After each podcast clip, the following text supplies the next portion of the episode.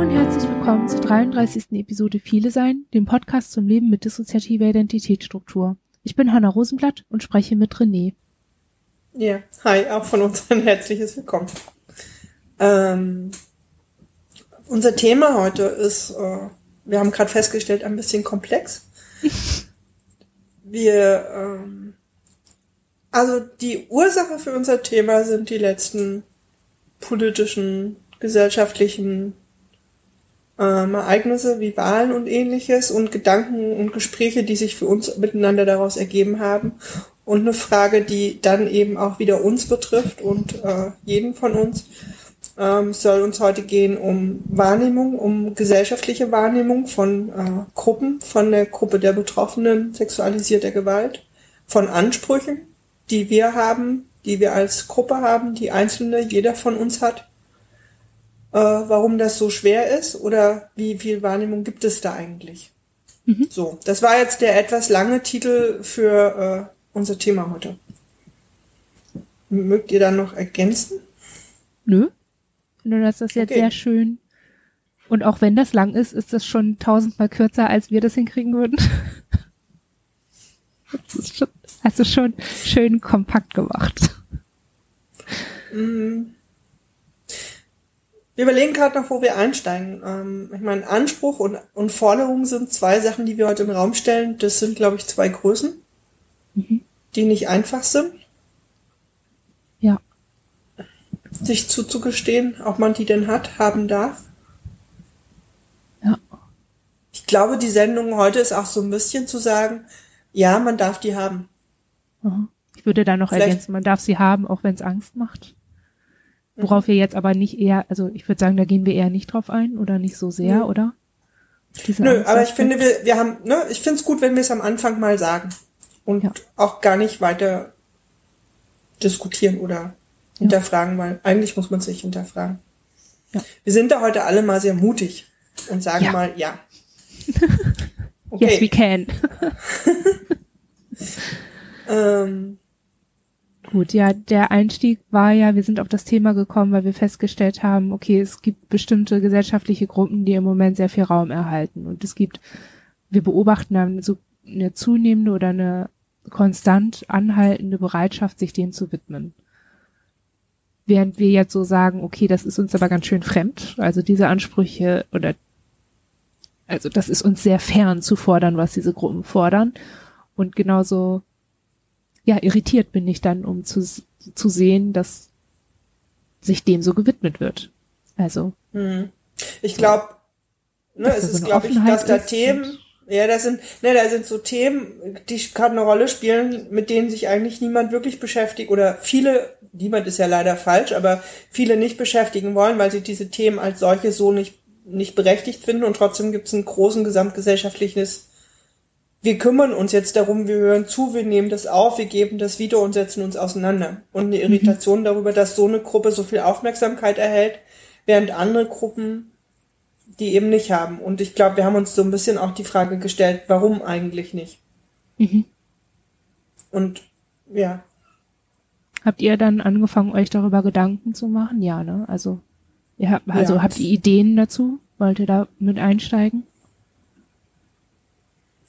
Ähm, also Ideen hatten wir nicht gleich. Wir haben, wir haben das versucht, für uns so ein bisschen zu verstehen oder eben rauszufinden, was ist das, was, was, warum.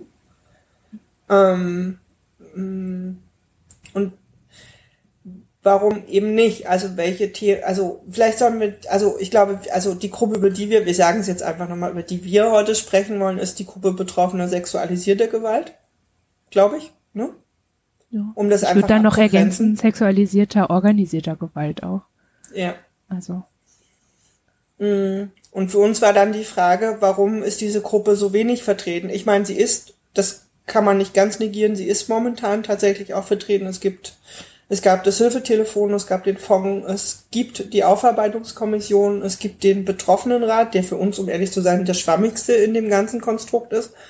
Aber da gibt es tatsächlich, es gibt eine Lobbyarbeit, äh, es gibt, ähm, ne, es gibt wissenschaftliche Arbeit momentan. Das Thema ist tatsächlich gerade in den letzten drei, vier Jahren mehr repräsentiert, als es vorher kurze, irgendwie war.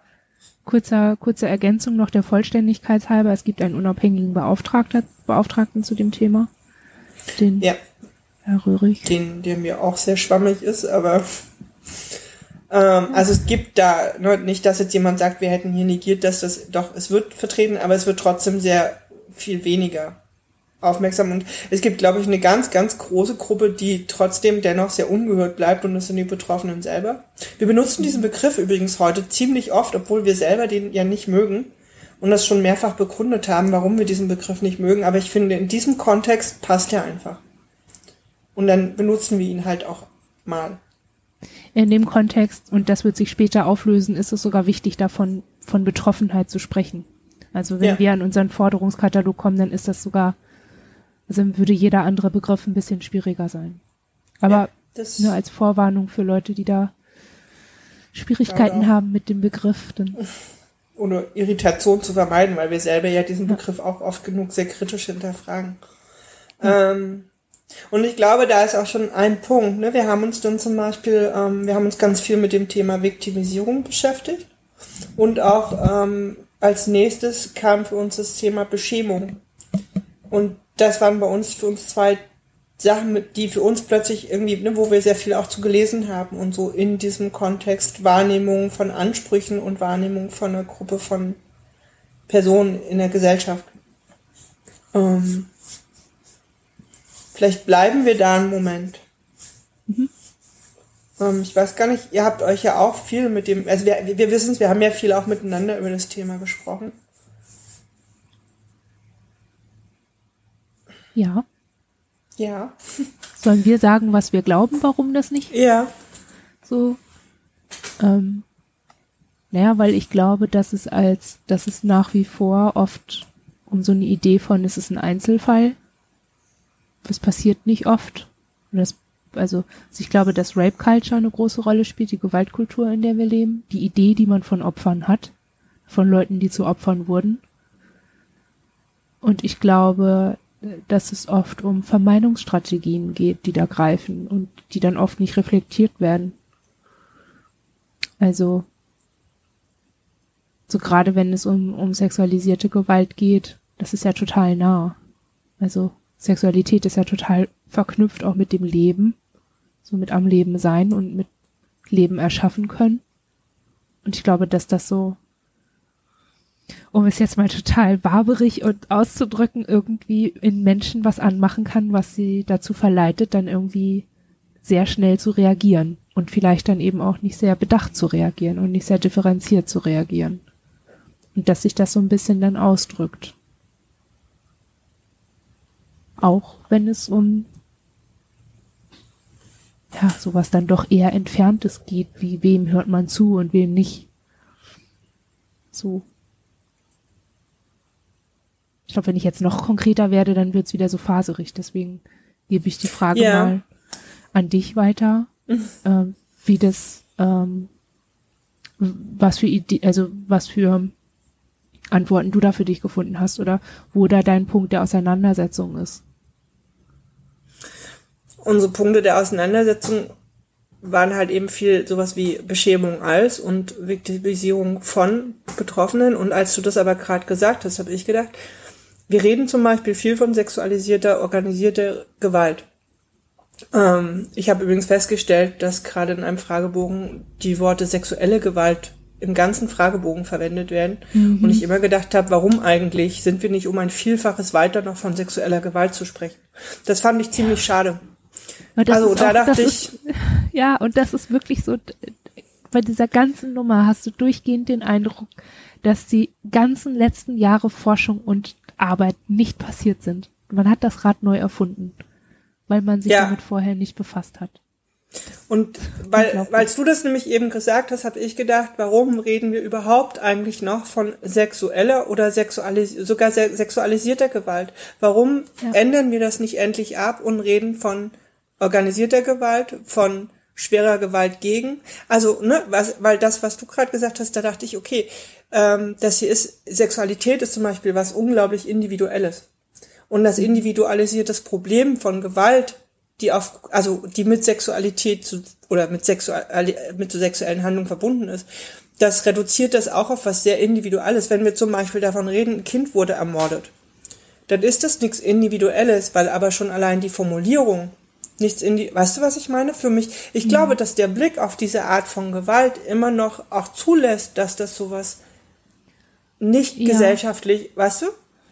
Ja, wobei ich auch manchmal fürchte, dass ähm, eine richtig, also Monika Gerstendörfer war ja zu ihren Lebzeiten sehr, sehr stark in dieser Sprachführung und wir haben alles gelesen, was wir von ihr kriegen können und sind so traurig, dass sie nicht mehr lebt, weil die heute an der Decke kleben würde, wenn die mitkriegen würde, wie da in der, da bin ich mir, ohne sie zu kennen, bin ich mir wahnsinnig sicher, dass sie das tun würde, wenn sie mitkriegen würde, wie ähm, Aufklärungskommission und dieser ganze Klops da ähm, darüber redet weil sie auch, äh, sie hat das so nicht formuliert, aber das Ergebnis ihrer Texte zu lesen ist bei mir, du musst eigentlich nicht von sexualisierter Gewalt sprechen, weil sexualisieren tun nur die Täter in ihre Taten.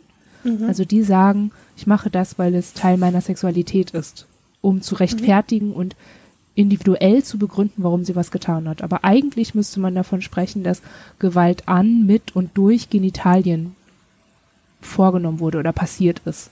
Und das ist aber eine Formulierung, da ist, da ist man noch viel näher am Tabu von Körperlichkeit und Gewalt und gewaltsamen Einsatz von Körpern, ähm, an Körpern oder mit Körpern. Also es ist, das tritt, diese Formulierung tritt noch, noch ganz viel näher ran.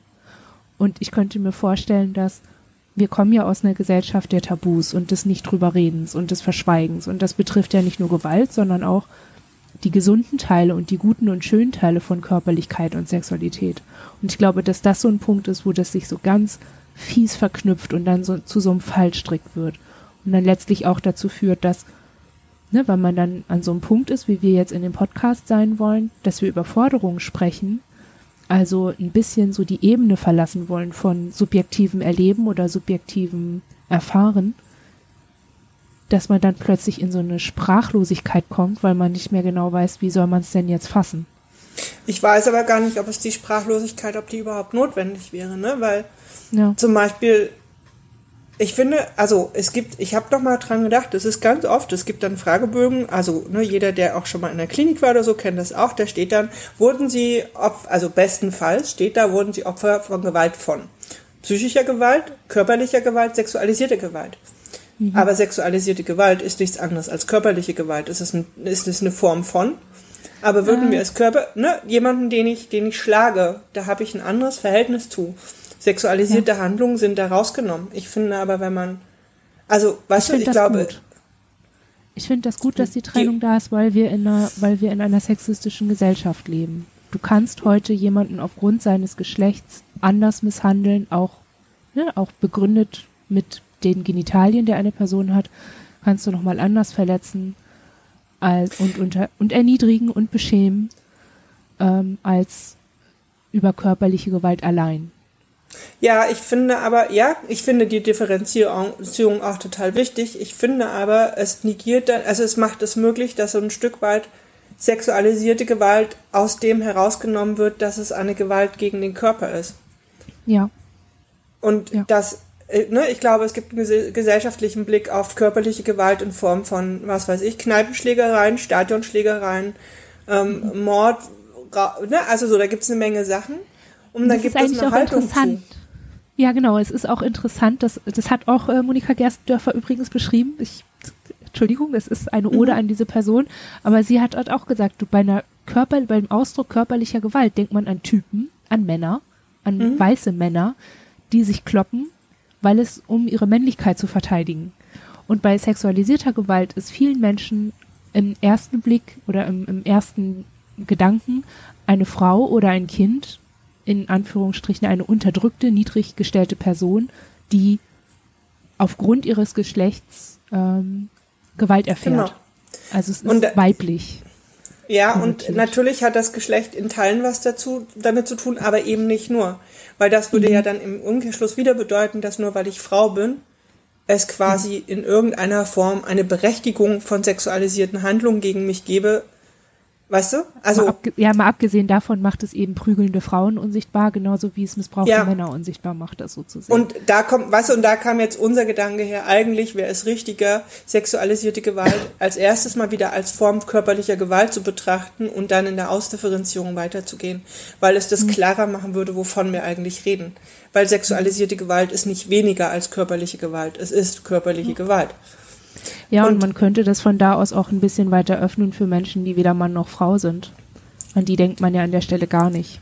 Man könnte das dafür öffnen, Geschlechterzuweisungen würden offener werden. Es würden Männer die und, und Jungs, die Gewalt, sexualisierte Gewalt erfahren, sich genannter und gesehener für, also so, es gibt viele Möglichkeiten. Täterinnen würden eine Rolle spielen heute, ne? Also es würde, mhm. es würde einfach die Geschlechtlichkeit ein Stück weit in den Hintergrund treten lassen und es würde eigentlich auf allen Ebenen wäre es sinnvoll. Na, aber ich meine, halt unser Aus es gibt, es gibt ja. eigentlich gibt es genug Wörter und eigentlich gibt es genug Abbildungsstrukturen. Trotzdem reden wir wenig drüber. Also oder es gibt, ne, es gibt einen, es gibt einen sprachlichen Umgang, der irgendwie, der so festgelegt scheint. Und uns ist es wirklich aufgefallen in diesem Fragebogen. Und ähm, warum eigentlich? Warum wird da noch von sexueller Gewalt gesprochen? Das ist ja nun wirklich acht, also das haben wir in den 80ern eigentlich alle theoretisch hinter uns gelassen. Ja. Und ähm, ein Punkt ist ja auch, ähm, weshalb das schwierig zu fassen ist, ist, dass ähm, jedes Gewaltverbrechen, das ähm, als sexueller Missbrauch bezeichnet wird oder auch als nötig, also das damit verhandbar, also äh, ahndbar ist durch die Justiz, sind ja alles auch Verbrechen gegen sexuelle Selbstbestimmung. Und ich glaube, gerade wenn wir über Missbrauch oder also sogenannten Missbrauch oder sexualisierte Gewalt an sich sprechen, dann sprechen wir über die Gewalt, also den Akt, den aktiven Part und nicht das, was verletzt wird, nämlich die Selbstbestimmung einer Person. Und ich glaube, das würde ich mir in so einer ähm, Auseinandersetzung ähm, wünschen, einfach um ja, um klar zu machen, worum es geht. Also es geht um den Körper, es geht, also ne, der versehrt wird unter Umständen, es geht aber eben auch darum, äh, dass Selbstbestimmung nicht möglich wird. Hm. Und ich glaube, dass, ja, dass Selbstbestimmung nicht möglich wird und ich glaube, dass da auch eine Rollenverteilung stattfindet, auch aufgrund von, von Wortwahl und, und, und, und, und Sprach, Sprachumgang mit etwas. Ähm, weil in dem Moment, es macht einfach einen Unterschied, ob ich zu jemandem hingehe und der redet von sexuellen Handlungen. Das hat automatisch, also das macht immer die Beschämung möglich. Da braucht man noch gar nicht von Gewalt sprechen. Niemand spricht mit irgendwem über Sexualität mal ebenso oder nicht so oft. Mhm. Wenn wir dann auch noch von sexualisierter Gewalt sprechen, ist die Möglichkeit der Beschämung, die da stattfindet in so einem Gespräch, die besteht einfach. Würden wir ja. über körperliche Gewalt reden, würde uns das möglich machen, dass auch selbst Betroffene diesen Moment der Beschämung nicht als erstes erleben und viel, viel mehr Möglichkeit hätten, vielleicht sich auch selbst zu vertreten und sich zu äußern, weil es das Niveau gleicher machen würde, weil Sexualität ist was sehr individuelles. Also fällt mir auch gerade ein, dass wir, wenn wir über in der Therapie über Gewalt sprechen, also wenn wir über Erinnerungen sprechen, dann tasten wir uns auch immer so ran. An, da ist was passiert, mhm. es ist was Körperliches passiert. Also so, äh, wir gehen so eine Spuren also so eine Kategorien ab. Ne? Und ich glaube, mhm.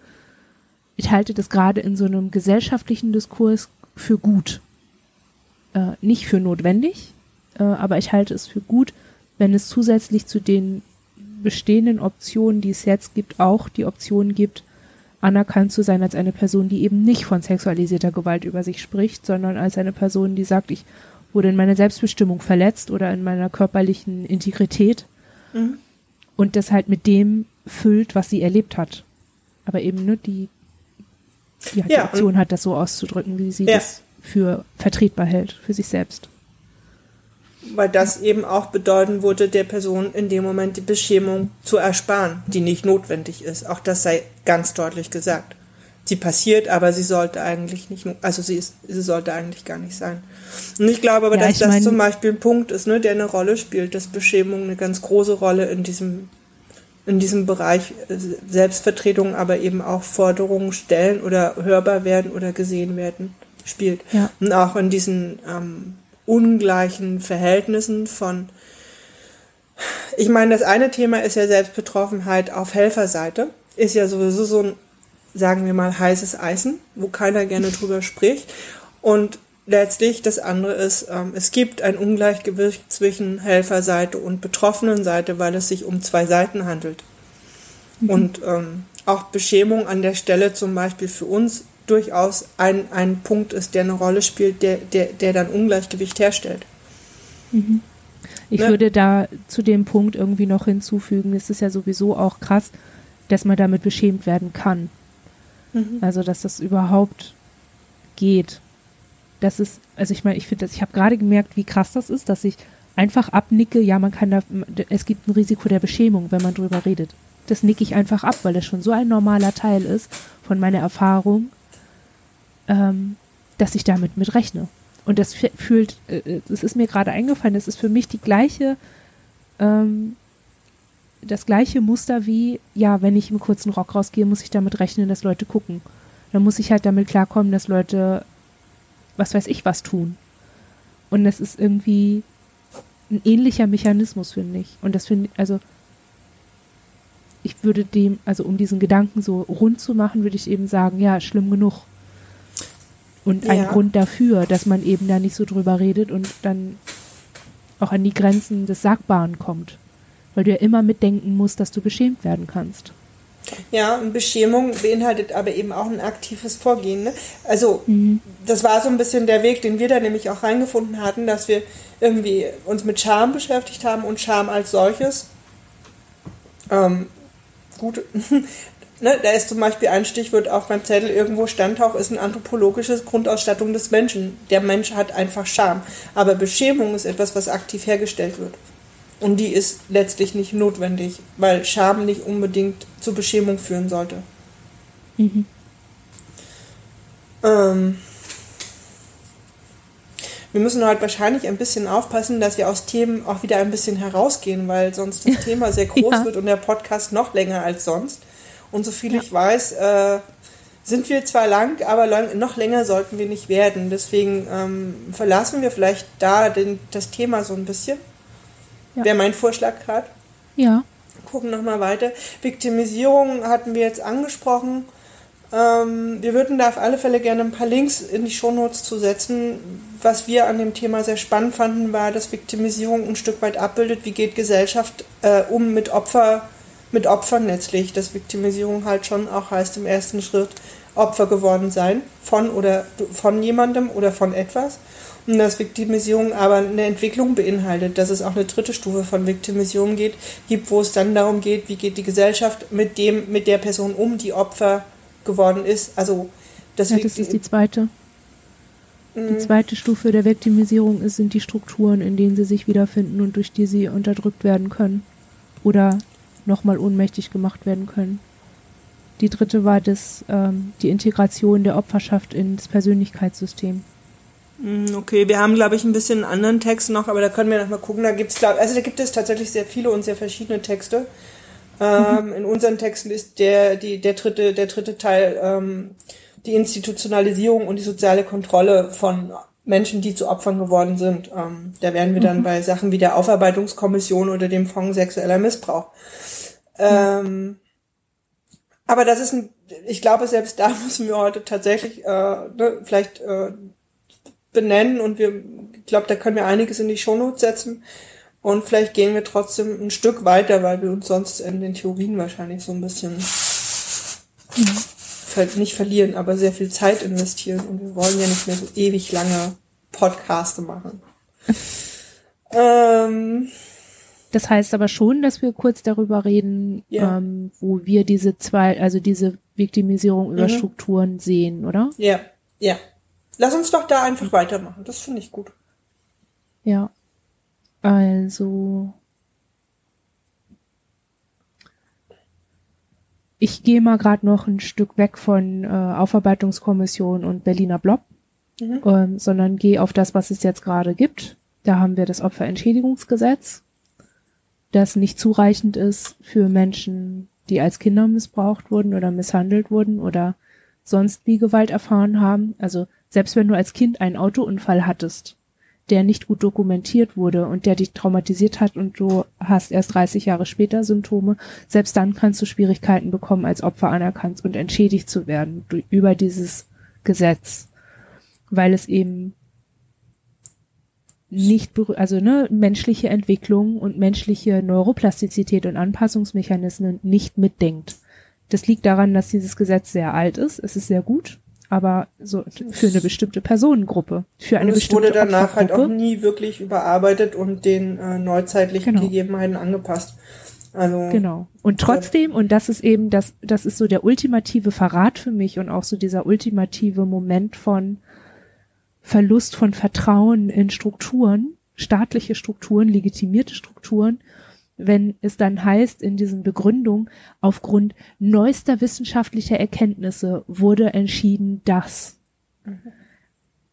Viele, also man weiß ja auch nicht, dann steht da ja auch nicht neuester wissenschaftlicher Erkenntnisse der Neuropsychologie und Neurophysiologie und Trau Psychotraumatherapie.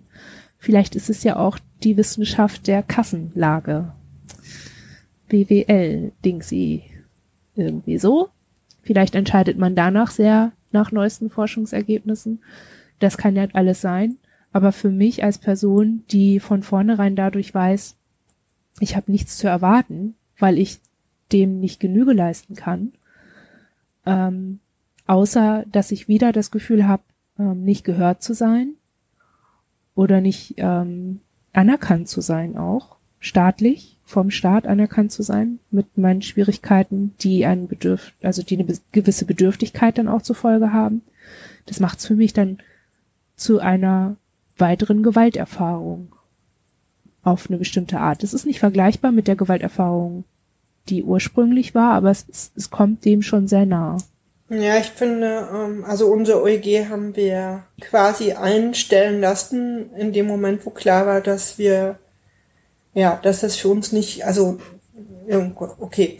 Also wir haben es einstellen lassen, als klar war, der Richter wird unsere persönlichen Daten und unsere Person nicht schützen und es wird ein Gutachter eingesetzt werden, der bekannt ist als extrem opferfeindlich. Ähm, nach acht Jahren oder neun Jahren Wartezeit überhaupt auf einen Gerichtstermin. Ähm, ich finde, dem Opferentschädigungsgesetz wohnt halt einfach inne, dass du, dass dir das Opfersein aberkannt wird. Weil mhm. wenn du keinen positiven Bescheid im Sinne des OEG hast, bist du zumindest vor diesem Gesetz einfach auch nicht Opfer genug. Und das ist, ja. finde ich, die Parallele zu früher. Da hat ja auch keiner gesagt, du bist jetzt unser Opfer. ne? Also ja. für uns so ein Stück weit. Und da finde ich, also entweder schafft man das Gesetz ab oder man überarbeitet es endlich. So wie es jetzt ja. im Raum steht, ist es gesellschaftlich eigentlich, wir finden ein Unding. Ja. Und da können wir von da aus direkt weiterleiten zu dem Fonds sexueller Missbrauch in Familien der wurde ja äh, festgesetzt mit, ich weiß gar nicht, 10 Millionen. Wie viel war das? Wie viel Geld? Ich glaube, es waren 10. Ich weiß gar nicht, ob es nicht inzwischen sogar 20 sind, aber äh, viel Geld, das von den Kommunen, äh, nicht, also das nicht, das sollte nicht von den Kommunen, sondern von den Bundesländern kommen. Eingezahlt haben aber bisher noch nicht alle Bundesländer, weil, und die Begründung finde ich total in Ordnung, weil die darauf pochen, dass das OEG umgeändert wird. Das Echt? Problem das ist der ist, Grund dafür? Das wusste ich zum ja. Beispiel nicht. Ja. Und das finde ich interessant insofern, als dass mich dabei äh, die Argumentation beziehungsweise die Darstellung in den Medien durch den unabhängigen Beauftragten ähm, Johannes Rührig, ähm, jetzt habe ich den Anfang von meinem Satz vergessen. Also es irritiert mich auf jeden Fall, wie er da, da äh, darauf reagiert, beziehungsweise wie ich das über die Medien äh, so wahrgenommen habe, nämlich mit, ja, aber jetzt lasst ihr die Opfer alleine. Und ich denke, nein, tun sie nicht. Indem die Bundesländer darauf pochen, hallo, trefft eine Entscheidung. Entweder ihr reformiert das, dann bezahlen wir, also wir bezahlen so lange nicht, bis da eine Entscheidung ist und das ist legitim. Also es, ich finde daran nichts schlimm, wenn Bundesländer sagen, hey, wir haben genug Ausgaben an verschiedenen Stellen. Es gibt bereits ein Gesetz, das ist abgeklärt. Wir haben schon Strukturen, die sich um Menschen kümmern sollen und die genug dafür sein sollen, dass Menschen, die Gewalt erfahren haben und Schäden davon getragen haben, beziehungsweise die aufgrund ihrer Erfahrungen ein Leiden haben und spezielle Bedürftigkeiten entwickelt haben oder bestimmte Bedarfe haben, dass sich um die gekümmert werden soll und das muss passen. Also ich finde es schön, dass sich da dieser Sonderlösungen, denn nichts anderes ist dieser Fonds. Mhm. Es ist so eine Vermeidungstanz-Schnellschusslösung. Ähm, so toll der auch ist, äh, dass man sich da verweigert. Das finde ich sehr gut. Das war Und uns bisher Meinung nicht, ja. vielleicht, aber Nee, nee, aber ich zum Beispiel, das wussten wir nicht. Das war uns nicht, also das, de, den Teil kannten wir noch gar nicht. Das äh, würden wir auch, glaube ich, gerne noch ein bisschen recherchieren. ja, ich schreibe mal Ähm, ein paar, ich schreibe Genau, mal auf, dass wir da auch ein paar Shownotes zu haben.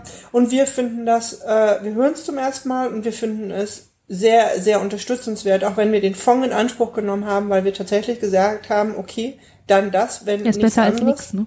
Hm? Ist besser als nichts. Es ist besser als nichts, aber grundsätzlich war unser Gefühl auch die ganze Zeit, der Fonds tritt für etwas ein, was wir eigentlich hätten über das OEG und über das OEG auch noch viel, noch viel ausführlicher hätten bekommen sollen. Ne, über das OEG hätten wir eine Finanzierung für Kassen, äh, für, für Therapie, für fehlende Therapien. Über das OEG hätten wir eine Finanzierung für Kli- Klinikaufenthalte bekommen sollen. Über das OEG hätten wir eine Erweiterung unserer Renten bekommen sollen für das, was uns an Rente entfällt, dadurch, dass wir jahrelang nicht arbeitsfähig waren aufgrund von Gewalt. Ähm, das hat der Fonds ja nur in einem Bruchteil abgeschätzt. Ich meine, 10.000 Euro sind eine Menge Geld, aber ganz ehrlich, die haben wir komplett für Therapiestunden ausgegeben. Da haben wir keine Rente und keine Klinik von bezahlt und auch ganz alle anderen Dinge nicht.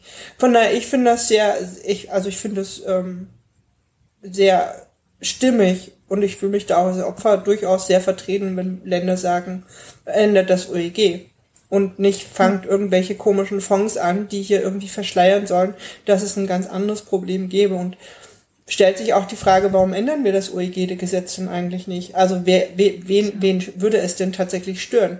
Den Staat würde es Geld Ja. kosten? Ja. Die Opfer Also würden sich wahrscheinlich wenig gestört fühlen? Ja, und das wäre für mich nochmal wirklich interessant. Ich hatte in der äh, Auseinandersetzung tatsächlich darüber nachgedacht, selbst wenn das OEG jetzt ähm, reformiert werden würde, und zwar so, dass ich auch nochmal einen, einen Antrag stellen kann, und zwar so, ohne dass ich das Risiko habe, ähm, in der Situation zu sein, A, einen Schaden an mir beweisen zu müssen und B, die Gewalt, also den kausalen Zusammenhang zu Gewalterfahrungen ziehen zu müssen und erbringen zu müssen, dann würde ich den Fonds auch ganz gerne einfach so nehmen. Und zwar nicht, also ich hätte den daneben schon ganz gerne noch für Akutgeschichten, also für, ähm, für Menschen, die akut Opfer wurden oder für Menschen, die akut Geld brauchen und zwar möglichst schnell und unbürokratisch und so. Und auch, das Und- ist ja der Gedanke, mit dem wir unseren Antrag gestellt haben, ist so ein Stück weit, ähm, erstens besser als nichts, zweitens, wir haben jetzt schon so viel Scheiße durch, um überhaupt anerkannt zu werden. Das Geld, das wir jetzt kriegen, ist schon so ein bisschen ein Wiedergutmachbonbon. Oder so ein, so etwas, was wir gerne annehmen, nachdem wir so, uns so oft auf die Schnauze gelegt haben mit sämtlichen Hilfsangeboten, die es gibt. Das ist so ein bisschen, es passt nicht ganz, ist vielleicht auch nicht das, wofür es da ist, aber es ist das, was ich da vor mir gut vertreten kann. Also es ist ja auch absehbar, dass selbst wenn das OEG reformiert wird, dass ich dann wieder Arbeit habe, beweis und ne, ich habe wieder Papierkram und ich habe, ähm, es ist ja nicht so, dass dann jemand um die Ecke geht mit einem Sack voll Geld und fragt, möchten Sie gerne ein bisschen was übers OEG bekommen? Also hier ist der Sack, ne? Ja, und ich glaube, es geht ja beim OEG rein. auch nicht nur um Geld. Also da geht es um, glaube ich, auch einiges Eben. mehr. Ich weiß gar nicht, wir müssen kurz fragen, ihr hattet einen OEG-Antrag gestellt oder ihr habt den nie gestellt? Wir haben uns da, glaube ich, noch nie groß drüber unterhalten. Wir hätten den beinahe gestellt Okay. und dann haben wir es sein lassen, weil uns schon die Vorbereitung und die äh, Auseinandersetzung zum damaligen Zeitpunkt mehr oder weniger zerlegt hat. Ja, weil das wäre zum Beispiel noch ein interessanter Punkt bei der Reformierung des OEGs, was heute eigentlich gar nicht unser Thema ist. Ähm, dürfen Menschen, die den Antrag schon mal gestellt haben, ähm, den dann nochmal stellen, wenn das Gesetz reformiert wird. Aber das ist ein Sidekick. Ähm, ich finde, das OEG macht halt viel deutlich, ne? Weil, also das OEG grundsätzlich wurde ja mal, in, ist, ist mal, ist mal ähm, in, als Gesetz entworfen worden für gesellschaftliche Dinge, die die, die Opferschaft hergestellt haben. Also ne, das OEG ist nach dem Krieg entstanden und sollte Menschen, Ja. die aus Kriegshandlungen Verletzungen und Verluste erlitten haben, ähm, letztlich ähm, helfen. So, das OEG ist ja und das ist das tatsächlich Interessante, ne? Das, ja, und das, ich meine, das OEG ist tatsächlich ursprünglich nicht dafür geschaffen worden, Menschen, die innerhalb von familiären Strukturen und nicht durch gesellschaftliche Strukturen zum Opfer werden. Das Problem ist nur, ja. dass ähm, diese Abgrenzung dazu führt, dass sich die Gesellschaft davon distanziert, die Verantwortung dafür zu haben, dass Kinder Opfer geworden sind und immer wieder Opfer werden. Und ich glaube, da ne, fehlt die Positionierung, weil die Gesellschaft ist dafür verantwortlich und hat sich eigentlich da zu positionieren und hat sich da eigentlich auch ihre Verantwortung zu stellen. Und da empfinde ich dann tatsächlich den Fonds und auch jegliche Kommission und Beauftragte letztlich als höhnisch, weil sie dem überhaupt nicht entsprechen. Es sind wieder individuelle Personen, die da ein bisschen was machen, mhm. aber es ist keine gesellschaftliche Verantwortungsübernahme. Deswegen finde ich den Aspekt des OEG als äh, Kriegsfolge total interessant, weil es nach dem Krieg in der Zerstörung und dem Wiederaufbau eine sehr große Bereitschaft gab, die, ähm, die Fehler der Vergangenheit wieder gut zu machen, also Wiedergutmachung zu leisten, war damals ähm, auf eine gewisse Art und sicherlich nicht, wie man halt eben jetzt merkt, ähm, gesamtgesellschaftlicher Konsens, aber man war sich darüber bewusst, okay, hier ist richtig viel Scheiße gelaufen, wir haben richtig viel verkackt und es gibt große Schäden. Und wir haben als Staat die Verantwortung, uns darum zu kümmern. Mhm. Also es gab eine gesellschaftliche und ja, eine Bereitschaft dazu, Verantwortung no, zu übernehmen. Und die Bereitschaft gibt es in dem anderen Kontext halt eben nicht. Und weißt du, warum das so ist? Das wäre nämlich mein nächster Punkt das wäre nämlich mein nächster Punkt in dem, äh, auf meinem Zettel. Ähm, es gibt keine Bereitschaft anzuerkennen, wie normal Gewalt in Familien ist. Du müsstest nämlich äh, ein OEG zum Beispiel so reformieren, dass du etwas, was ganz üblich passiert, also in seiner Außergewöhnlichkeit üblich ist, anerkennen. Du müsstest sagen, dass es immer noch, und zwar jeden Tag und schon seit was weiß ich wie lange, Krieg gegen Kinder gibt oder Krieg gegen so, so, so eine Art zwischenmenschlicher Krieg, also um in dem Bild zu bleiben. Ne? Du müsstest sagen, es gibt immer wieder Konflikte und es ist normal. Du müsstest ja, wir, ja, ich tue mich an der Stelle mit dem Begriff Krieg gegen Kinder, glaube ich, ein bisschen schwer, weil ich glaube, dass das, ähm, ja, ich. Also es gibt so ein, ne, ich habe diese, diese Formulierung, weil es in der, ähm, in der ähm, Auseinandersetzung in Amerika gibt es dieses Schlagwort War on Woman. Mhm unter dem eben ähm, organisierte Gewalt oder sexualisierte Gewalt ähm, so zusammengefasst ja. wird. Aber ja, das ich glaube, das hat das fasst ja, jetzt nicht. Ja, ich glaube, die, ja, die Übertragung ist wahrscheinlich ein bisschen schwer, weil der englische Sprachgebrauch ein bisschen anders ist. Aber ähm, ich glaube, das, was du meinst, und das lässt sich ja ohne weiteres unterschreiben, ist die Anerkennung, dass es Gewalt gegen Kinder gibt innerhalb dieser Gesellschaft und dass diese Gewalt ja. normal ist. Ähm, ja. Ich, mich hat neulich jemand gefragt, ähm, ob es eigentlich sexualisierte Gewalt in buddhistischen Gesellschaften gibt. Ich habe relativ schnell gedacht, ja natürlich. Also wir haben uns damit auch schon mal in einem anderen Kontext beschäftigt. Ähm, wir haben das dann auch ein bisschen gegoogelt und sind sehr schnell auf sehr viel dazu gestoßen und dachten, das Interessante ist aber, dass die Annahme einer besseren Gesellschaft, oder wir haben das ja auch mal erlebt, dass uns jemand gesagt hat, ich dachte, in der DDR gibt es sowas nicht. Ne? Auch da mhm. war die Annahme, einer, einer, einer, einer guten, in Anführungsstrichen, Gesellschaft, die, ne, da, dass es da nicht vorkäme, dass der Mensch innerhalb einer bestimmten Gesellschaft vielleicht eben nicht dazu neigt.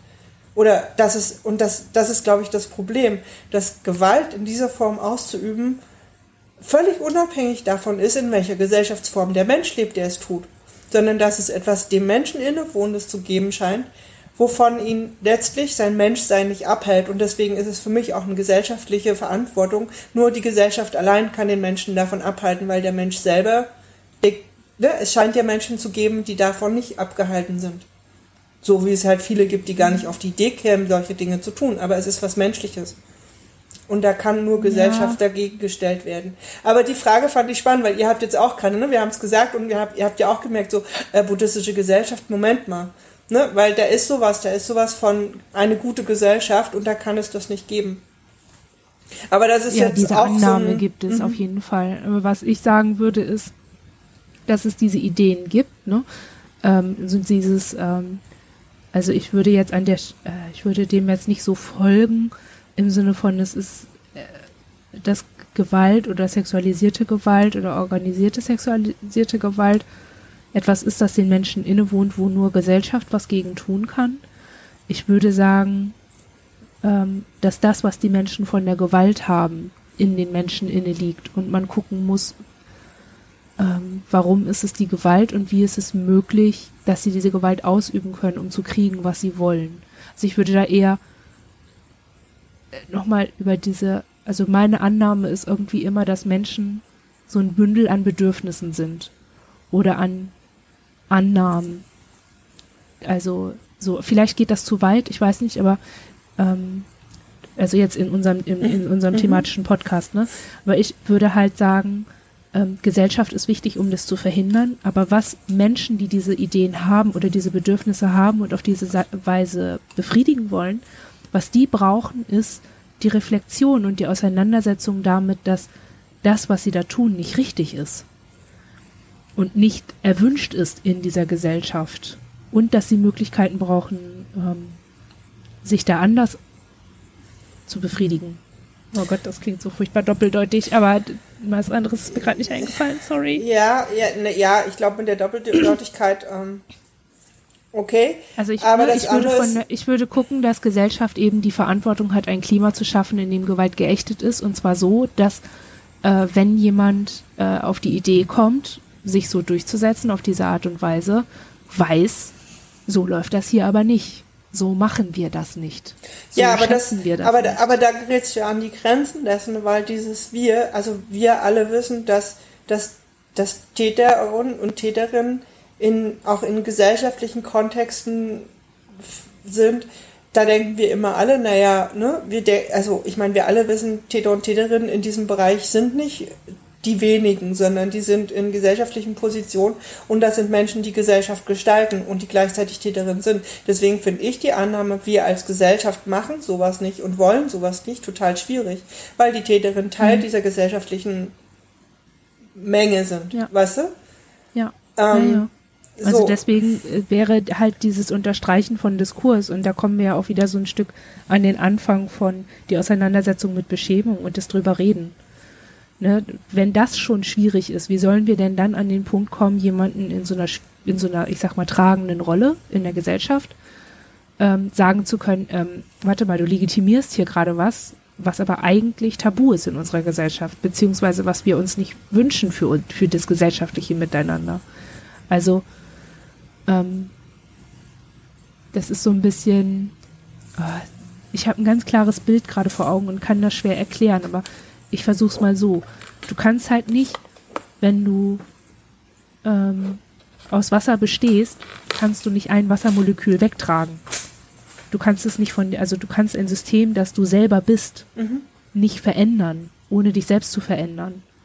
Ja, und, und deswegen glaube ich aber, Problem. Ja, und ich glaube aber zum Beispiel genau deswegen wäre wäre, ist der springende Punkt. Und da haben wir ja angefangen. Und ich glaube, das ist das, wo wir so, so, so, so, so milchig werden. Dass, dass Gesellschaft, wenn man, wenn man von Gesellschaft spricht und uns alle damit meint, dann wird es schwierig, weil unter uns allen mhm. eben auch genug Täter und Täterinnen sind. Wenn man aber Gesellschaft meint als, als, als Konstrukt eines Staates und einer Staatlichkeit, dann kommen wir, glaube ich, eher dahin, wo wir sagen, wo, li wo läge denn die, die Verantwortung und wer sind eigentlich auch diejenigen oder wer sind eigentlich diejenigen, wo es am allerwichtigsten wäre, dass Ansprüche und Forderungen Gehör finden und berücksichtigt werden. Und das ist dann für uns tatsächlich innerhalb der Staatlichkeit, weil die Staatlichkeit dieser Gesellschaft ihre, ihre, ihre, ihre Gesetzmäßigkeiten gibt. Weißt du? Ja. Ich würde das vielleicht noch, ich meine, gut, jetzt drifte ich halt total ja. ab, weil, also ich bringe das jetzt gerade noch kurz zu Ende ja. und dann können wir ja weitergehen. Ich würde halt äh, bei Staatlichkeit und Demokratie, so wie wir sie leben, müssen wir halt immer priorisieren, immer fragen, ne, wo ist es jetzt gerade am wichtigsten? Und das finde ich total schwierig. Ähm, des, deswegen sind wir, was Staat angeht, immer so ein bisschen kritisch und so, aber würden das jetzt an der Stelle einfach rund machen, weil das wirklich den Rahmen total sprengt. Es sprengt ihn ein Stück weit, aber ich finde, ich finde den Diskurs, der zeigt halt auch was auf. Ich finde den nicht ganz unwichtig. Aber ja, lass uns ja, ja. das, genau, lass uns da wieder ein Stück Abstand nehmen. Ich glaube, dieser Podcast heute wird eh ein, ein Ausflug in verschiedene Bereiche, an die man so stößt, wenn man versucht, sich mit Forderungen und Ansprüchen auseinanderzusetzen. Ähm, die Frage ich ist noch ein, ja. Ich habe, ich würde halt einen Schritt zurückgehen ab ähm, die Rolle der TäterInnen. Ja. Ähm, für, ich habe hier auf meinem Zettel, dass sie die unbekannte X sind. Äh, in der Auseinandersetzung. Und zwar sprechen wir jetzt gerade natürlich, das tun wir aus eigener Betroffenheit, ne? wir sprechen mhm. über ähm, darüber, dass wir bestimmte Forderungen haben und den Eindruck haben, nicht gehört zu sein, beziehungsweise uns fragen, werden wir so gehört und passt das alles so? Ähm, das fragen wir aber die TäterInnen nicht. Beziehungsweise wir fragen das im Rahmen von Justiz vielleicht, also man fragt nach Motiven, aber man fragt für mich nach wie vor auch gesellschaftlich zu wenig, was passiert mit TäterInnen, wenn sie im Gefängnis waren, was äh, passiert in der Bewertung von TäterInnen von ihren Taten, wenn sie im Gefängnis waren zum Beispiel und dann liegen ein paar Jahre zurück. Ist es dann immer noch legitim? Können, also ver verstehst du diese ganze Auseinandersetzung damit, interessiert mich natürlich selbst aus meiner Position, weil ich verstehen möchte, wie das nur möglich sein konnte, wie jemand in die in dieses Mindset kommen konnte, davon überzeugt zu sein, vielleicht sogar auch, also und vielleicht auch so sehr davon überzeugt zu sein, dass das legitimiert erscheint und ähm, okay erscheint, das zu tun. Ähm, natürlich tue ich das aus meiner eigenen Perspektive, aber selbst wenn ich meine eigene Perspektive verlasse, denke ich schon, dass man aus dieser Befragung oder Auseinander Auseinandersetzung damit schon auch an Ideen kommen kann, ähm, die relevant sind für die gesamte Gesellschaft und für die Frage, wie ähm, was wichtig ist, wenn die Gewalt vorbei ist. Also, ne, da sind dann die Fragen, wie viele TäterInnen entwickeln eine PTBS aufgrund ihrer Tat? Wie viele TäterInnen ähm, schaffen das mit dieser Isolation aus der Gesellschaft, wenn sie geächt, also wenn sie verurteilt wurden, wieder zurück? Okay, damit, wie, da beschäftigt, okay, das sind ja Fragen, ich meine, die finden sich in der Täterarbeit wieder und in allen Diskursen um, um Umgang mit Täterschaft. Ähm, genau, aber ich finde das total wichtig, also ich finde das total interessant, dass es in der Täterarbeit verschwindet und nicht äh, als ganz normaler, üblicher Teil mit äh, dem Diskurs um OEG und so weiter erscheint. Ich glaube aber, das Weil, liegt daran, dass ne, auch Täterschaft wieder individualisiert wird.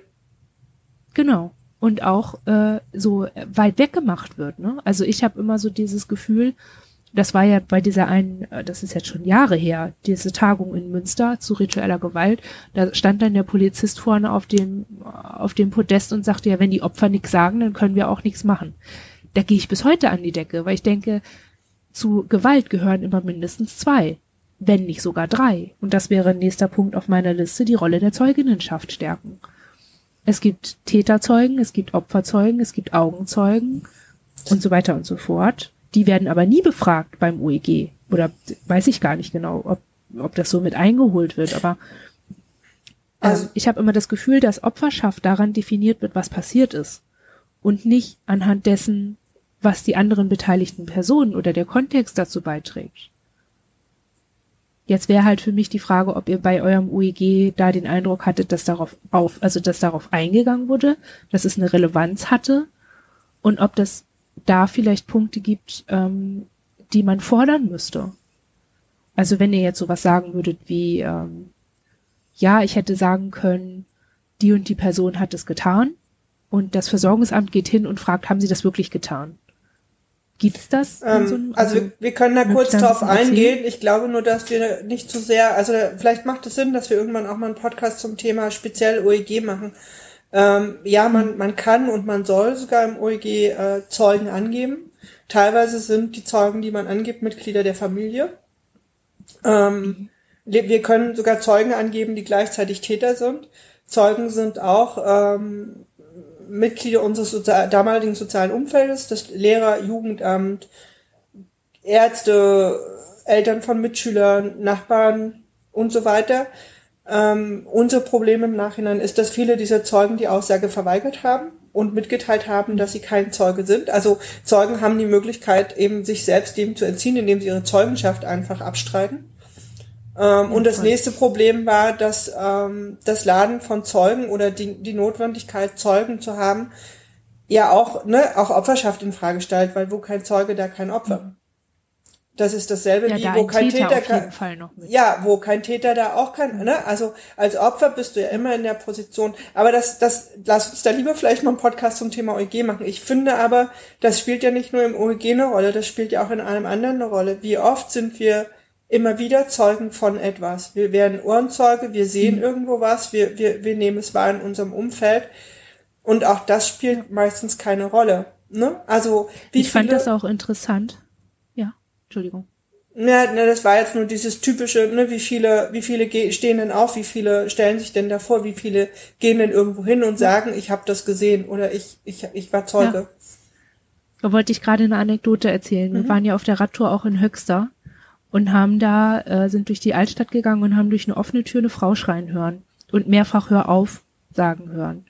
Und ein anderer, äh, ein anderes Paar kam gerade die Straße hoch und hat mich angeguckt und ich habe ihn angeguckt und, und dann hat er gefragt, hm, ist das jetzt was für die Polizei? Und ich sag, oh ja, auf jeden Fall. Und dann hat er da angerufen und ähm, hat seinen Namen angegeben und der Polizist war so, ja, pff, von mir aus. Und dann hat er das Telefon dann nicht weitergegeben und ich habe also, ne, mein Name ist so und so, ich wohne da und da. Auch ich habe das hier mitbekommen. Und diese Frau sagt jetzt zum vierten Mal, sie will das nicht. Und der war so, dieser Polizist hat auf eine Art darauf reagiert, dass mir klar war, die werden nicht kommen. Die werden der Frau nicht helfen. Und was das, was wir dort ausgesagt haben als Ohrenzeugen, die auch, ich habe mich, auch, wir wussten nicht, wo wir hätten klingeln müssen. Ähm, die Tür, das Fenster wurde dann geschlossen ähm, und dann war auch nichts mehr zu hören. Das heißt, das hätte jetzt auch rein theoretisch schon zu Ende sein können. Aber das war so eine total blöde Rolle und wir hatten auch in der Situation das Gefühl, egal was du machst, es endet am Ende bei der Polizei und du bist massiv davon abhängig, dass die das richtig einschätzen. Und das ist sowas, was ich richtig zum Kotzen finde. Der Punkt wäre für mich eben, und das meine ich mit die TäterInnen sind Faktor X, genauso wie Zeuginnen. An TäterInnen, äh, an Opfer äh, wird und an ehemalige Opfer wird immer wieder rangetragen, wenn du was willst, dann musst du was liefern. Und an, an TäterInnen wendet man sich schon gar nicht, weil man automatisch davon ausgeht, ja, die sagen ja eh nix, weil. Oder Zeuginnen, ja, die sagen ja eh nix, weil deren Aussagen sind ja auch nicht zu gebrauchen. Wahrnehmung ist ja was, was unheimlich anfällig ist, bla bla bla bla bla. Und damit wird aber von vornherein immer so die Verantwortung zur Anzeige, also die, die Verantwortung zum Aufzeigen, dass da Gewalt ist oder Gewalt passiert ist, dass da Schmerz war, dass da Leiden war und alles, was Gewalt bedeutet, das liegt bei den Opfern allein. Und das kann nicht sein. Dafür ist Gewalt, in, gerade wenn es zwischenmenschliche Gewalt ist, eben ein soziales Ding. Da waren noch andere Leute beteiligt. Und ich finde, das ist so eins der größten, äh, das ist ein sehr großes Manko an den Strukturen, die da gerade sind, gerade bei OEG oder auch ganz normale Strafanzeige und äh, die Aufarbeitung dessen, äh, Bearbeitung dessen. Ähm, ich würde das jetzt gerne. Seid ihr noch da? Ja, wir sind noch da.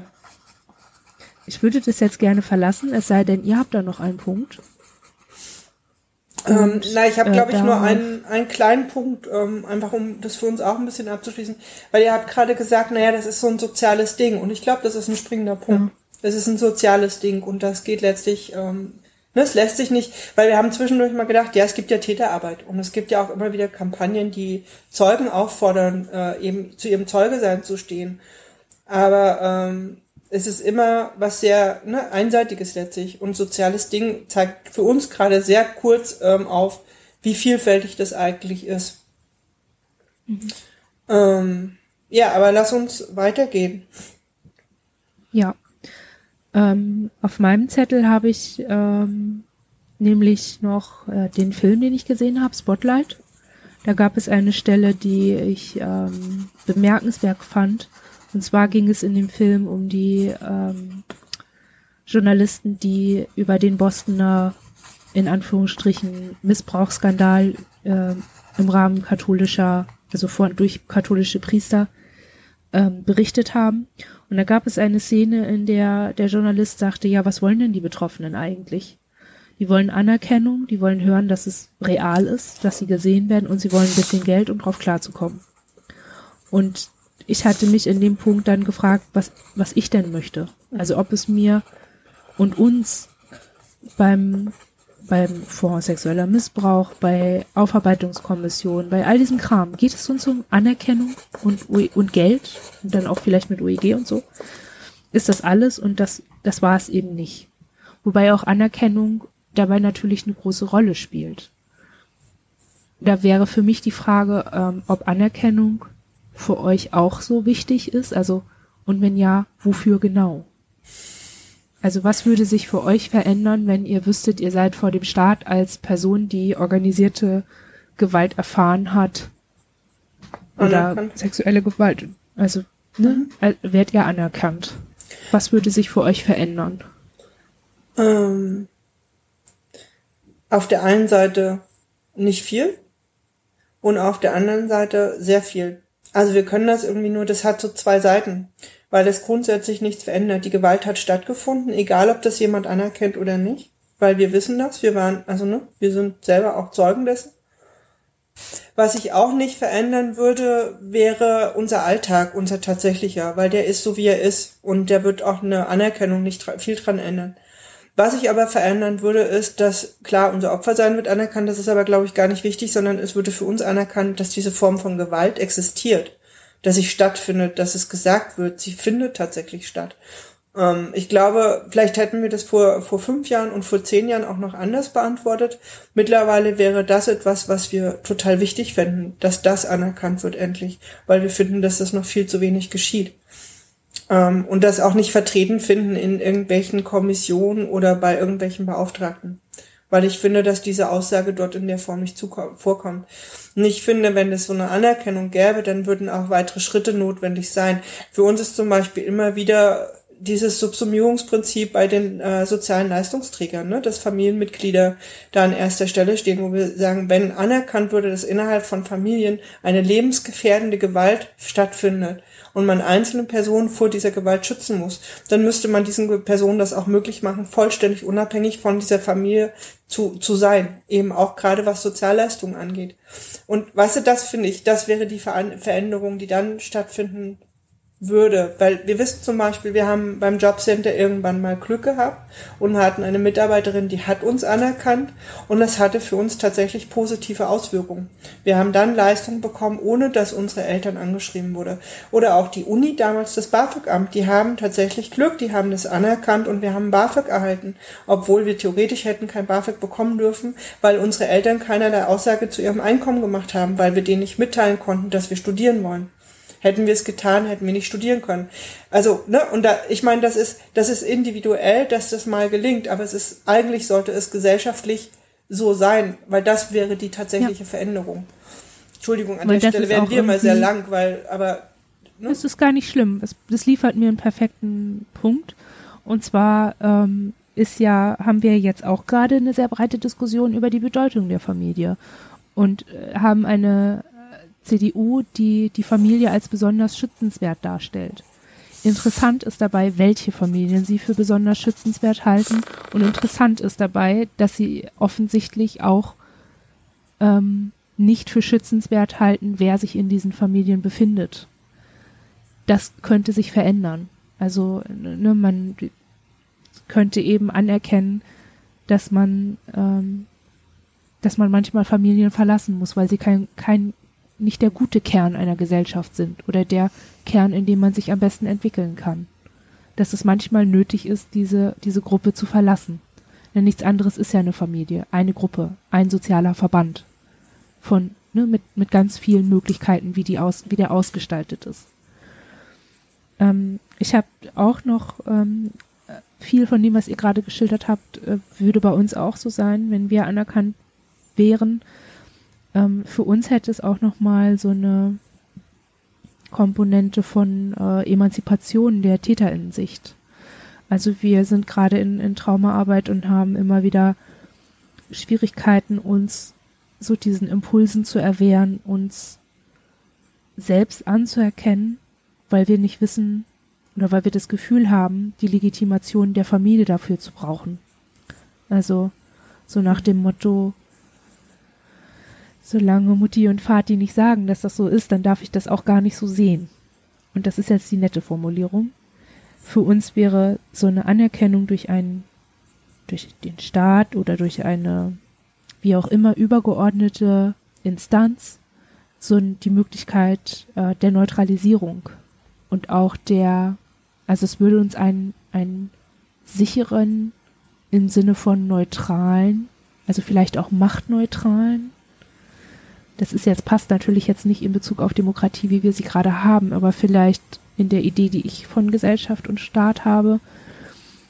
Ähm, es könnte einen Raum eröffnen, in dem wir so uns frei von Täterinsicht und Täterinanspruch und vielleicht auch den Ansprüchen, die in der Gewaltsituation an uns geherrscht haben, unseren eigenen tatsächlichen jetzt akut bestehenden Bedürfnissen widmen können.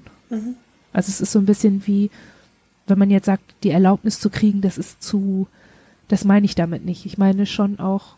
Ich glaube, so es würde einem so auch ein Stück weit die Last des Opferseins genommen werden. Kann, also weißt du, was ich meine? Weil, ja. ihr, also, oder das ist das, was wir gerade, also wo, wo, wo wir es dann gedanklich, glaube ich, es, es würde eine Freiheit bedeuten. Es würde euch was genommen werden. Ja. Ja. Also nicht nur also, euch, und uns es würde allen. Uns, also wir können das auch sofort Es würde uns davon befreien, dass wir uns durch die Brille der TäterInnen mhm. sehen und definieren. Ja. So, ne, das, da ja. könnte man auf jeden Fall. Und ja. Ähm, das ist so ein bisschen, was wir ja gemerkt haben mit, mit dieser zusätzlichen Diagnose, dass wir jetzt irgendwie so losgelöst sind davon, mhm. von diesem Anspruch, den wir nie genügend getan haben, wo wir nie gepasst haben und wo wir so drunter gelitten haben. Davon sind wir jetzt gerade frei. Und wir können uns einfach richtig konkret dem widmen, was wir wirklich brauchen, was wir wirklich können und wie weit wir uns, wie weit wir einfach klarkommen. Und das macht so frei und es entlastet so sehr. Und es tut so gut und es macht so viel Entwicklungsraum auf. Ne? Und ja, ich denke, das ist genau das, was man sich dann wünscht. Das ist genau das, was ich möchte. Ich möchte einen Raum, in dem ich mich frei entfalten kann, losgelöst von dieser Verantwortung, diejenige zu sein, die darauf aufzeigen muss, hier ist Gewalt passiert. Ja, und ich glaube, ich dass das zum Beispiel, also weil wir haben noch was anderes die ganze Zeit im Kopf. Wir haben unter anderem gesehen, dass bei dem äh, Selbsthilfekongress im äh, nächsten Jahr ähm, wird äh, auch eine Studie oder soll eine Studie ausgewertet werden, die im Rahmen dieser Aufarbeitungskommission entstanden ist. Und der Titel lautet, was Opfer wirklich brauchen. Uns hat das unglaublich aufgeregt und ich weiß jetzt auch warum. Weil dort eine nicht betroffene Person aus. Oder eine anscheinend nicht betroffene oder eine Person. Anscheinend nicht betroffene Person mal wieder formuliert, was Opfer brauchen. Das heißt aber, da wird eine Sicht auf mich als Opfer ausgeübt und dann wird definiert, was ich brauche, weil ich Opfer bin. Da wird, also klar, das bezieht sich, also ich weiß nicht, es bezieht sich scheinbar auf Teile dieser Fragebögen, weil es gibt keine Studie, die tatsächlich genau so heißt. Aber, ähm, und das ist das, was du ja auch gerade sagst, es gibt ein, die, eine Sicht auf dich als Opfer und daraus gibt es Annahmen, welche Bedürfnisse und damit ja auch Forderungen du haben könntest und denen, wenn du da nicht reinpasst, weil das eben nicht deine Bedürfnisse sind. Ne, das ist so. Mhm. Und da wird, da wird, also Weißt du? Ja. Ähm, das klingt auch so ein bisschen speziell, ne? Als, als gäbe es Opferbedürfnisse und als gäbe es nicht Opferbedürfnisse. Ja, und es scheint aber Annahmen ja darüber nicht. zu geben, allgemeine Annahmen, was ja. Opfer denn so brauchen. Und es macht es ja. aber wieder, dass Betroffene selbst und Opfer selbst nicht gehört werden und nicht angehört werden müssen, weil man weiß ja schon, was sie brauchen. Und man muss nicht jeden Einzelnen fragen, was der denn wirklich braucht. Und man muss auch gar nicht annehmen, dass Opfer geworden sein, was dann nämlich doch individuelles ist, nämlich weil das, was daraus erwächst, individuell ist, weil jede einzelne Person, die Opfer geworden ist, individuelle Bedürfnisse hat. Die mögen sich ähneln. Wir haben bestimmt in manchen Dingen sehr ähnliche Bedürfnisse, aber trotzdem bin ich immer noch Individuum. Opferschaft ist mhm. kein, keine, ne, da, da passiert ja auch so eine Entindividualisierung. Da gibt es bestimmt ein anderes Wort für, aber weißt du, was ich meine? Also mhm. Also es ist so eine immerwährende es ist, es, also was wir heute gerade aus dem Podcast so ein Stück mitnehmen, ist, das, was für uns bleibt, ist, dass Opfer selber, egal aus welcher Perspektive, ob da nun wissenschaftliche Menschen, die drüber schreiben, oder Gesellschaftsmitglieder, die versuchen, Opferschaft sowieso vom Tisch zu wischen, oder aber welche, die die Opfer angeblich vertreten. Es passiert immer, dass aber am allerwenigsten Platz findet, was diejenigen, die selber betroffen sind, tatsächlich brauchen. Das, das findet mhm. selten statt. Ja. Ähm, das fand ich übrigens an dem Fonds perfekt, dass ich dort ähm, die Möglichkeit hatte, Therapie zu finanzieren, also Therapiestunden einzukaufen, dafür Geld zu bekommen, dass ich aber auch nicht in Therapiestundenanzahl Not gewesen sein muss, um zu sagen, ich habe trotzdem Bedarfe. Ja, und das also war, wir haben keine Therapiestunden, Eben. wir haben keine Therapiestunden beantragt, sondern Gegenstände und Hilfsmittel, die wir von der Krankenkasse nicht bezahlt bekommen und die uns helfen, ähm, uns selbst zu helfen Ja. und uns unabhängig von Therapie oder anderen Institutionen zu machen. das stimmt, der Fonds Ähm, war sehr individuell in dem, was man selber an Bedürfnissen nennt. Wahrscheinlich, wenn man mal die Ergebnisse. Was man als für die für die Heilung als als ein, Ja. als hilfreich einschätzt. Ja, Das war die Frage, was brauchst du und nicht, wie können wir dir helfen? Ja, ich weiß gar nicht, das schreibe ich mir jetzt gerade mal auf, ähm, ob irgendwo evaluiert wird, was aus dem Fonds tatsächlich finanziert wurde, weil man daraus dann eigentlich sehr gut ableiten könnte, was Betroffene für Hilfen tatsächlich in Anspruch nehmen. Ich meine, wir wissen, dass auch nicht alles, was beim Fonds beantragt wurde, tatsächlich ähm, bewilligt wurde. Ne? Auch da gibt es äh, durchaus einiges, was da auch nicht bewilligt wurde oder was so nicht beantragt wurde, weil klar war, dass es nicht bewilligt werden würde. Aber es war zumindest deutlich individueller als alles andere. Ich habe noch einen Punkt, den ich ähm, so ein bisschen an den Abschluss stellen wollte. Ein bisschen haben wir das schon angesprochen, aber ich finde es wichtig, den Begriff Solidargemeinschaft ein bisschen zu stärken. Und sich, ähm, ja, krass, ne? ähm, Okay. und sich einfach klar zu machen, dass, mh, also ich habe das so formuliert, die Gewalterfahrungen deiner Mitmenschen sollten dir nicht egal sein, denn auch du musst ausgleichen, was Menschen in deiner Umgebung passiert. Und mein, gemeint habe ich damit Steuern und Sozialabgaben und so weiter. Und hatte dann die Idee, also ich hatte dann darüber nachgedacht, na ja, gut, ne, wir bezahlen alle Steuer und jetzt haben wir auch wieder die FDP im Bundestag. Es wird also wieder um ganz viel Steuersenkung gehen, also Steuerlast senken. Ist ja ein schönes Wort. Das bedeutet aber eben auch, dass soziale Leistungen äh, gekürzt werden. Und viele Menschen, die Gewalt erfahren haben, sind auf soziale Leistungen angewiesen. Und zwar nicht, weil sie das gerne wollen, sondern weil sie nicht anders können. Und ähm, ich hatte dann die Idee, gut, der, der Fonds für Menschen, die Missbrauch in der eigenen Familie, also sogenannten sexuellen Kindesmissbrauch in der Familie erlebt haben, das war jetzt so eine einmalige Sache, aber warum kann man das nicht zu so einer Dauereinrichtung machen? Aber da kämst du ja wieder an die Änderung des OEG, weil wenn das OEG geändert würde, Ja, aber dann genau, hätte das ja ja jede. Ich Person hab- die Möglichkeit. Ja, ich meinte, ich habe aber ja auch vorhin gesagt, dass ich nichts dagegen hätte, wenn es eine Parallellösung bleibt für schnelle Dinge. Da wäre halt nur die Frage, wo soll das Geld herkommen? Und da ist für mich so ein bisschen die Idee, ich hatte dann halt gedacht, naja, spezielle Steuer einführen oder Mhm. Steuergelder eben ganz pauschal und generell dafür frei machen, Also grundsätzlich ähm, dass, ist es ja dass so, dieser dass, dass Steuereinnahmen, werden kann. Steuereinnahmen werden ja zugeteilt. Also es gibt zwar Steuern für Genau. bestimmte Bereiche, aber es gibt auch genug Steuern, die verteilt werden auf bestimmte Bedarfe. Und es wäre durchaus Genau. möglich, auch sowas wie den äh, Missbrauchsfonds, nennen wir ihn jetzt mal ganz aus, ne? ähm, Mhm. dauerhaft durch Steuern so aufzufüllen, dass man für Akutsituationen über diesen Fonds erste Hilfen leisten könnte und über ein geändertes OEG Opfern von innerfamiliärer beziehungsweise von Gewalt in der Kindheit ähm, dauerhaft Unterstützung anzubieten. Also das, das ist ja, also genau, und die Idee wäre ja. an der Stelle, dass ähm, wenn es so einen Fonds gäbe und sagen wir, der ist prall gefüllt, keine Ahnung, gehen wir davon aus, jetzt mal ganz utopisch, dass die Steuergelder nicht in einen neuen, in irgendeine Massenvernichtungswaffe gehen, der dann, die dann verschifft wird, sondern in so einen Topf, was sich dann an Problemen lösen könnte, also auch strukturellen Problemen lösen lassen könnten, mit Klinikplätzen, mit, keine Ahnung, irgendwelchen Hilfsmitteln. Die Krankenkasse müsste nicht ständig, ähm, ne, gut, die Krankenkassen, das ist jetzt vielleicht auch nochmal wieder ein spezieller Fall, aber man könnte eine ganze Ecke von, von Dingen, die Kraft kosten und die regelmäßig eben nicht bezahlt werden, könnte man dann in so einem Fall beantragen. Und zwar sowohl als Privatperson, als auch als Institution, als auch als Klinik, als auch als keine Ahnung was. ja, also Ich uns könnte wundert mir es, eben gut vorstellen, dass es akut, also das muss ja, es ist halt auch wieder so eine Sonderlösung, ne? Und das ist schwierig, weil das sich immer wieder verändern kann. Und trotzdem könnte das ja für so eine Situation wie, wir haben hier eine, eine schwer misshandelte Person, die muss in Sicherheit gebracht werden und es gibt nichts, wo wir sie hinbringen können, außer dieses Hotelzimmer, das 500 Euro die Nacht kostet, weil alles andere ausgebucht ist. Eine Ja, dorthin und fertig.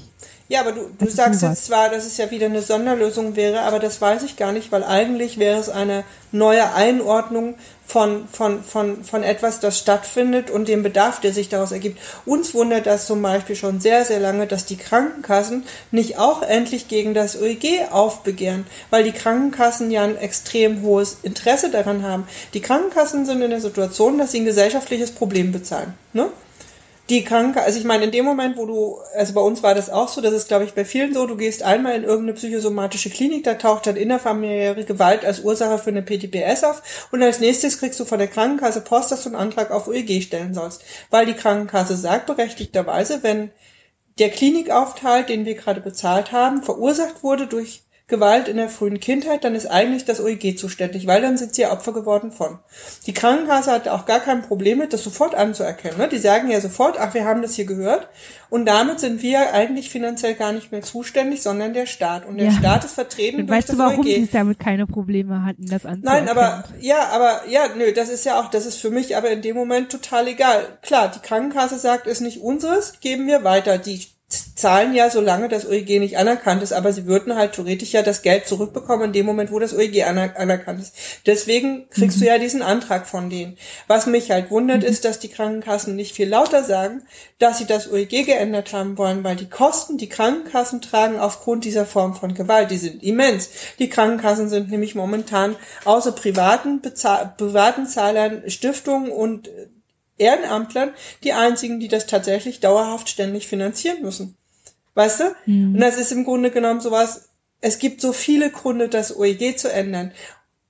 Weil, Ja, aber die Krankenkasse hat eben auch leise Wege, sich zu wehren. ja, Ne, ich, das, das ja, erleben wir ja jetzt gerade mit Phoenix. äh, Das Ähm, ist, die können sich da schon schützen. Die bezahlen jetzt auch nicht über Gebühr. Ich möchte an die der Stelle auch Kosten, echt nicht für die, Folgen. Krankenkasse stehen und ich möchte weder die Krankenkasse verteidigen noch wir, wir, ich meine, auch wir kennen das, Krankenkassenstunden enden und dann hast du halt entweder keine Therapie mehr oder du musst sie selber bezahlen oder du hast Glück und es Mhm. gibt andere Lösungen. Also wir, wir wollen, ne, wir finden keineswegs, dass die Krankenkassen in allen Leistungen ähm, ausreichend sind. Weil sie könnten Verbündete sein. Sie eigentlich. könnten eigentlich Und Verbündete sein. Ja, das meine ich Ja. an der Stelle. Dass es da eigentlich eine große gesellschaftliche Kraft gäbe, die sich da an die Seite stellen könnte, ne? Ja. Und das spielt so mit rein in diese Enttäuschung in Strukturen, die ich so am Anfang beschrieben habe. So dieses, ähm, du siehst, an welchen Stellen du abgeschmettert wirst aufgrund deiner Opferschaft und du siehst, dass du aus Gründen von denen abgeschmettert wirst, die aber nichts mit dir zu tun haben, sondern einfach nur mit deren Bestimmungen. Sei das eine Klinik, die dich nicht aufnimmt, weil du die falsche Diagnose hast oder die nicht den passenden Schlüssel haben. Du wirst abgeschmettert bei der Krankenkasse, weil du die falsche Diagnose hast oder deine Stunden bezahlt werden und die nicht die Mittel haben oder was auch immer, dass das nicht weiterfinanziert werden kann. Du wirst abgeschmettert beim OEG, weil du deren Bestimmungen nicht ähm, erfüllst. Und der Punkt ist, dass die sich alle nur um sich kümmern und um den Erhalt der eigenen Strukturen und nicht darum, dass das grundsätzliche Problem gelöst wird und um diese, also dass ähm, zum einen das, dass das grundsätzliche Problem nicht gelöst, also gelöst wird oder verhindert wird und zum anderen auch, dass das Leiden der Menschen, die übrig bleiben, nicht verringert wird.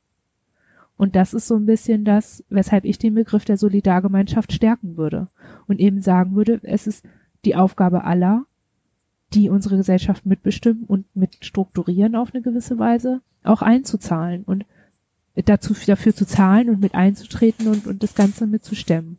Und die Idee von so einem pauschalen Fonds, der dann eben parallel mitläuft, um akute Bedarfe ähm, denen entgegenzukommen und die, die zu decken, erscheint mir dabei, das ist natürlich sehr visionär und äh, wahrscheinlich auch völlig ähm, drüber, aber so als Punkt, als Idee, wie es gehen kann, ist es das, was ich eben gedacht habe.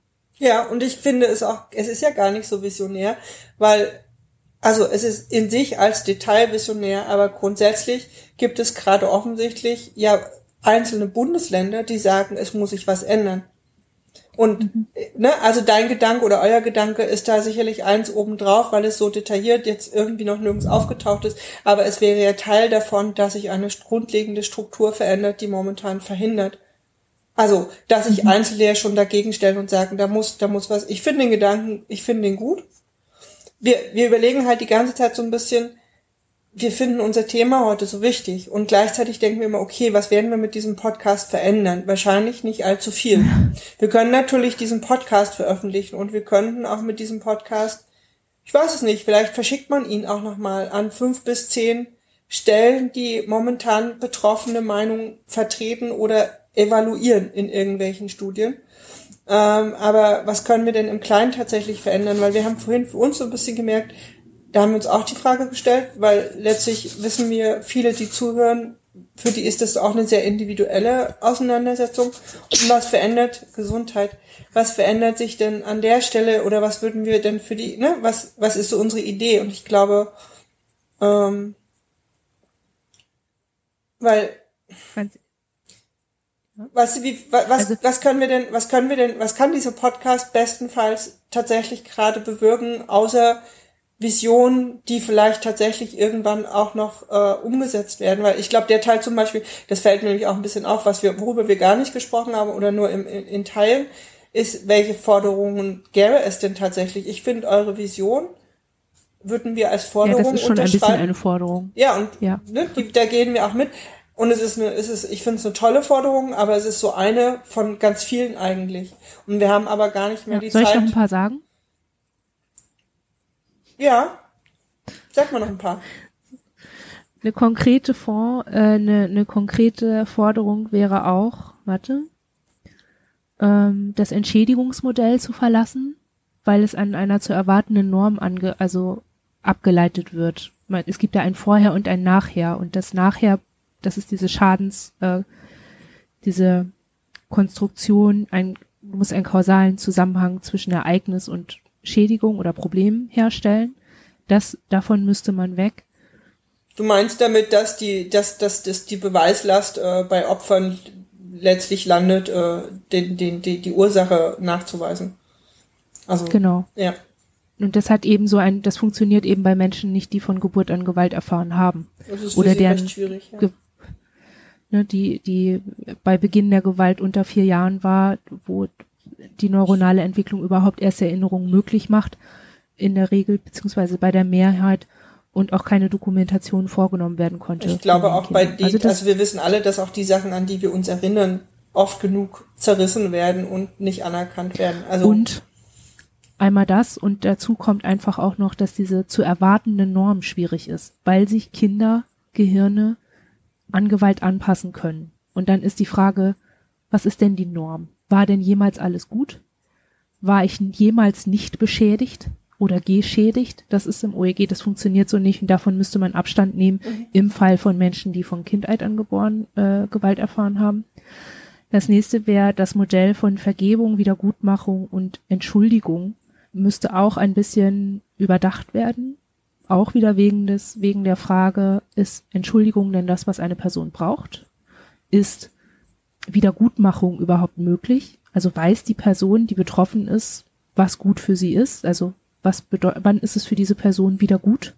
Kann es das jemals? Weiß diese Person, was gut für sie ist? Also wahr? Das müsste man ähm, in den Strukturen, da müsste in den Strukturen Niederschlag passieren. Und das ist im Moment nicht so. Also es gibt diesen Täter-Opfer-Ausgleich. Darüber haben wir auch noch nie im Podcast gesprochen, ne? Nee, aber da baut sich ja gerade so ein neues Thema für einen Podcast auf, glaube ich, was OEG, Täter-Opfer-Ausgleich, ähnliche Sachen angeht. Das genau. Das äh, finde ich so ein bisschen, das finde ich ganz gut, weil es auch so in dieses Ding mit reinspielt, äh, TäterInnen in die Verantwortung zu nehmen und sich mit dem zu befassen, was da passiert ist. Auch im, auch für sie selbst. Auch um zu begreifen, was sie da eigentlich getan haben, um die Tragweite zu verstehen und die Auswirkungen ihrer Taten zu verstehen. Jetzt müsste man halt gucken, wer das kann ich glaube, ich könnte das auch nicht so immer gut ertragen und das wäre jetzt auch nicht das etwas, was ich zum jetzigen Zeitpunkt gut könnte. Aber die Option dazu zu haben, fände ich gut. Mhm. Also zu wissen, dass ich es könnte. Es müsste äh, ein äh, sowas wie die Anhörung, die die äh, Aufarbeitungskommission vorgenommen haben, die sollten zur generellen Einrichtung werden. Wenn es schon so einen Fonds gibt und diesen Missbrauchsbeauftragten, dann sollte es auch diese Anhörung immer geben, weil nur weil man da jetzt einmal drüber geredet hat, ist doch das nicht vorbei. Also, also sollte es als Dauereinrichtung geben. Aber was zum Beispiel mir bei dieser Anhörung auffällt, ist ein Punkt, das, also wir haben das ja auch gemacht und es waren äh, zwei Anwältinnen und das, was äh, sich sehr unterscheidet, ist, dass das, was diese Anwältin im Rahmen dieser Anhörung gehört haben, wird als Wahrheit und als, ähm, als Aussage geachtet. Während zum Beispiel die Anwältin, die uns im OEG unterstützt hat, überhaupt nicht zu Wort gekommen ist. Ne? Also da hat einfach die, die Gerichtskultur verhindert, dass ich und oder dass wir und unsere Anwältin dort hätten überhaupt aussagen können. Gäbe es eine, eine institutionalisierte Möglichkeit, Aussagen zu machen, die dann auch als wahr erachtet werden, wie eben jetzt bei der Anhörungskommission, wäre das natürlich sehr interessant, weil plötzlich hätte man Aussagen, ja. die überall anerkannt werden müssen. Mhm. Ja, ich weiß nicht, ob das das, also das würde ich jetzt nicht unbedingt erwarten, aber ich hätte gerne eine Stelle außerhalb der Therapie, von der ich weiß, dass ich, wenn ich möchte, darüber reden kann.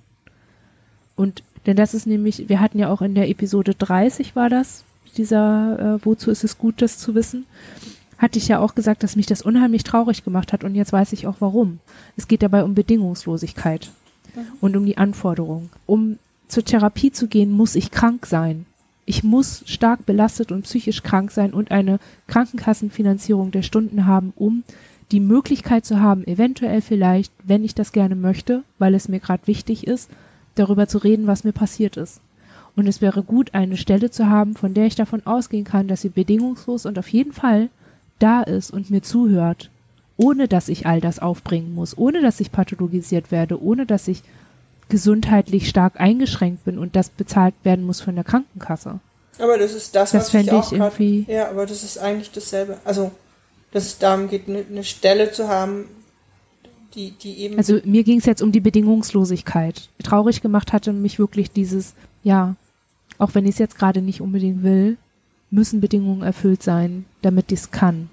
Irgendwie, also so, ne, in der Therapie kann ich dann darüber reden und sonst halt nirgendwo. Außerdem war eine, eine weitere Forderung, ja, bitte keine Frauenhäuser mehr zu schließen. also Beratungsstellen nicht immer so rumkrepeln zu lassen, denn wir waren jetzt neulich ähm, noch mal wieder zu einer bei einer Krisenintervention in einer Frauenberatungsstelle und ähm, ich habe noch mal so dann, das, weil wir das lange nicht mehr gebraucht haben, habe ich noch mal festgestellt, was für ein Bärendienst an Präventionsarbeit und Aufklärungsarbeit die leisten. Und zwar offensichtlich irgendwie noch nicht mal anerkannt in Berlin bei diesem Blog. Und es ist doch krass. Die machen das schon so lange und so engagiert und so da reißen sich seit Jahren Leute den Arsch auf und die krepeln immer wieder darum, finanziert zu werden und weiter. Und ich finde, das, das sollte aufhören. Das sollte auch eine Institution sein, die nicht willkürlich zusammengekürzt werden kann. Einfach der Umstand, dass ich da kostenlos und spontan noch am, ich habe da mittags hingeschrieben, ob ich sprechen kann und abends konnte ich hingehen. Und ich musste nichts dafür bezahlen. Das, das ist so viel wert, ja. Und trotzdem weißt du halt nicht, was fällt der Bundesregierung das nächste Mal ein, welche Töpfe werden wieder beschnitten und gibt's die können wir euch Jahren? sagen, äh, weil das ähm, funktioniert halt auch schon lange nicht mehr überall so. Wenn du in Berlin mittags eine E-Mail schreibst, kriegst du einen Termin für in vier Wochen. Ähm, und das ist doch ein Unding. Das ist doch eine Verknappung. Also das ist ja nicht nur äh, Ne, und es geht mir gerade gut. Mir ist akut nichts passiert. Ich hatte nur eine kleine psychische Krise und eine Unsicherheit und meine Therapeutin konnte gerade nicht.